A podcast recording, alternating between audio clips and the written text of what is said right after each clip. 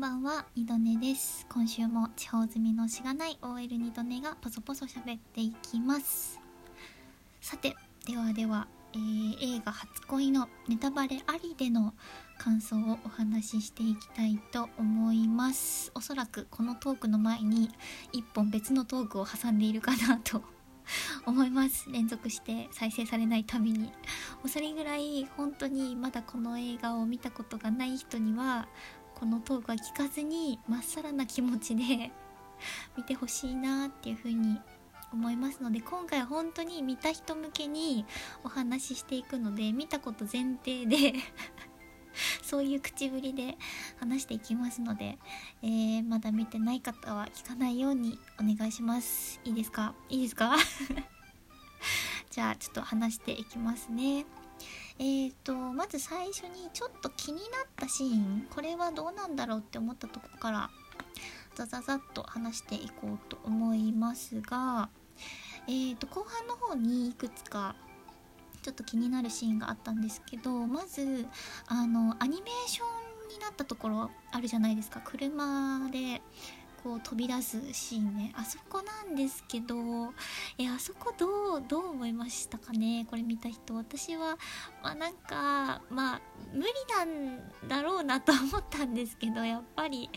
なんだろうな。こう実写は無理だし CG を使うにしても多分めちゃくちゃお金がかかりそうだからそういう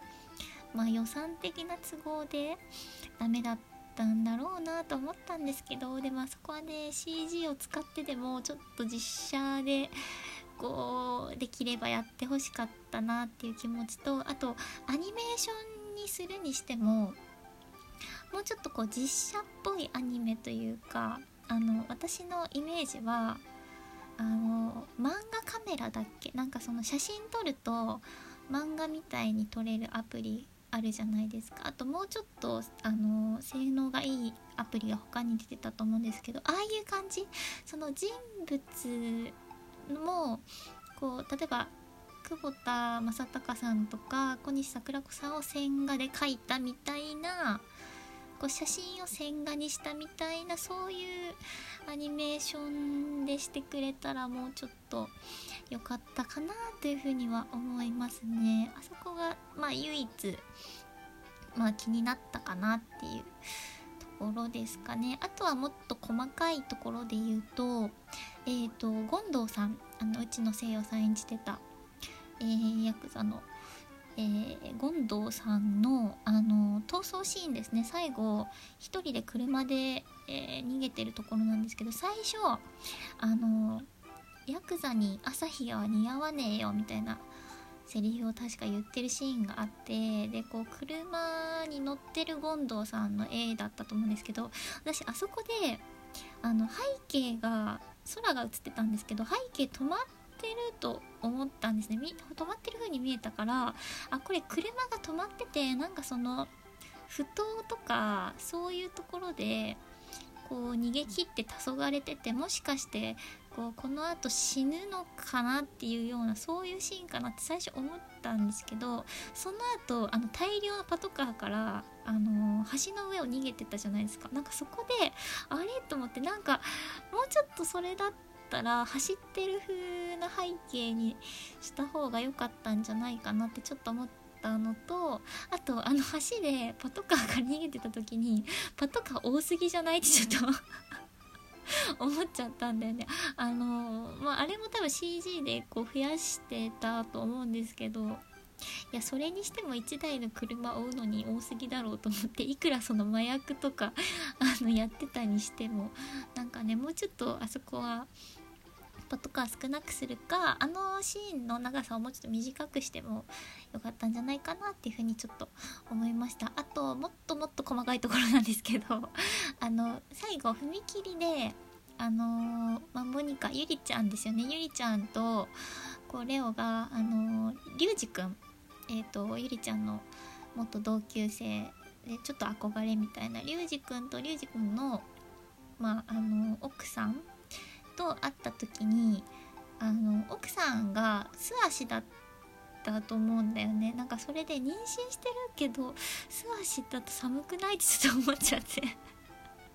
すごい細かいんだけどあそこはでもなんかモコモコのレギンスとかちょっと履いててほしかったなっていうのが なんかちょっと思いましたね。うんちょっと気になってしまったかなっていう感じです。はいそんなところで。では、えー、私が好きなシーンを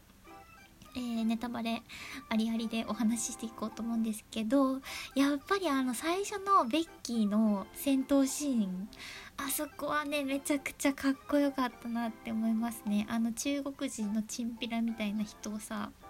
ボコボコにするところあそこも最高だった。ベッキー最高かよって 思いましたね。それからえっ、ー、とこれはモニカ役の小西さんもインタビューで好きなシーンに挙げてたんですけどあの電車のシーンこうモニカちゃんが幻覚が見えちゃってお父さんの幻覚見えちゃってであのレオがこうイヤホン片っぽねつけてくれてあの沖縄のなんだろう踊る なんか舞踊の音楽みたいななんか民謡みたいなそんな流れた時にお父さん幻覚のねお父さんが踊っちゃって面白くなっちゃうっていうあのシーンですけどあそこでちょっと2人の距離が縮まるじゃないですか。であの手を重ねた時がこうすごく自然な感じなのが良かったなって思いました。特に戸惑うでもなく自然な感じにうんうんっていう感じで手重ねてるのがあいいなって思いましたね。あとあのホームセンターの駐車場での銃撃戦もめちゃくちゃ良かったなって思いますね。車と三つどもえになるんだけど車とあのスピード感のある中での銃撃戦すごい良かったしなんかアドレナリン出る感じ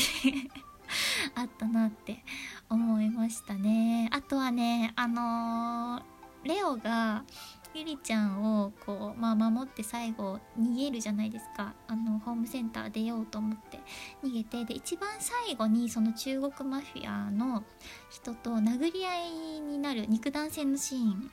あそこもねすっごい良かった。あのもう結構血だらけになりながらフラフラになりながらあのゆりちゃんを守ってこうね殴るシーン殴り合いに遭うシーンなんだけどあそこめちゃくちゃねグッときましたね。もう本当に良かった。一番私は一番好きなシーンだとあそこかなど,、うん、どうかな。他にもね今までお話ししたシーンとかあとラストシーンもすごい私は好きですね。一番最後こう雪が降る中で確か2人がねアパートに入っていくところをこう遠くから引きの絵で映しててなんかそのあそこで終わってたっていうラストシーンもこの映画はいいなっていう風に思いましたね。好きなシーンとしてはそんなところかな。あとまあその構成として最初と最後にあのレオのねトレーニングシーンとか試合のシーンが入ってでこう最初と最後で全然ねあのレオの様子が変わってるっていう構成もいいなと思いましたしその2人で頑張ってる感じレオはボクシング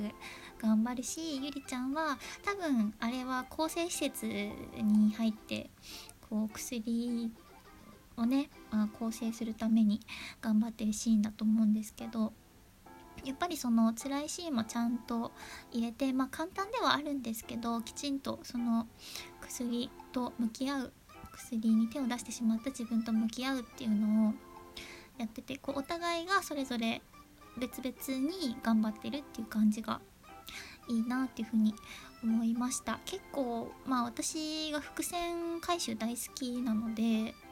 この映画の中でもあの最初の中国料理屋さん中華料理屋さんあの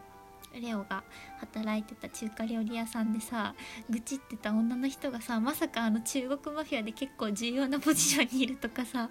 思わないじゃん。だからあの女の人が出てきた時すごいうわいいなって思いましたね。あこのこのキャラクターのポジションはめちゃくちゃいいなっていう風にね熱くなりましたしあとあのその中国マフィアの女の人と権藤さんが結局相まみえなかったところがすごくいいなっていうふうに私は思いました。絶対にこうこうお互い惹かれ合いそうな息が合いそうな、まあ、実際レオもねこう気が合いそうでしたよみたいに確か最後言ってたと思うんですけどその2人がね結局あれだけこうあのホームセンターの中でいろいろあったりとか、まあ、今回その日本日本のヤクザ極道 VS 中国マフィアみたいな構図もあったんですけどその中でも結局こう知り合わずに終わるっていうのがすごい私はいいなっていうふうに思いましたね。なかなかこう話の内容というかその描いてる世界はめちゃくちゃアンダーグラウンドだし怖いしすごく暴力的なシーンとかも多いんだけどでもそのネタバレなしの方でも言ったんですけどなんかすごくねコミカルに描いてるシーンもあってあの風が 風が「今日何人目だよ」っていうとことかちょっとなんだろうなこうすごい不謹慎だけどちょっとクスッとしてしまうようなところもあってそこはすごくエンターテインメントとしてエンターテインメントの作品としていいなっていうふうにね思ましたね。やっぱフィクションとしてすごくいいなと思いましたし結局ね占い師の方が当たってたみたいな ところもね面白かったですよね。最後あそうそうなるのかっていうちょっと拍子抜けな気もするけどまあでも結果的にすごくいい展開になったというかねあの滝藤さんの あの伝言留守電とかもねちょっとね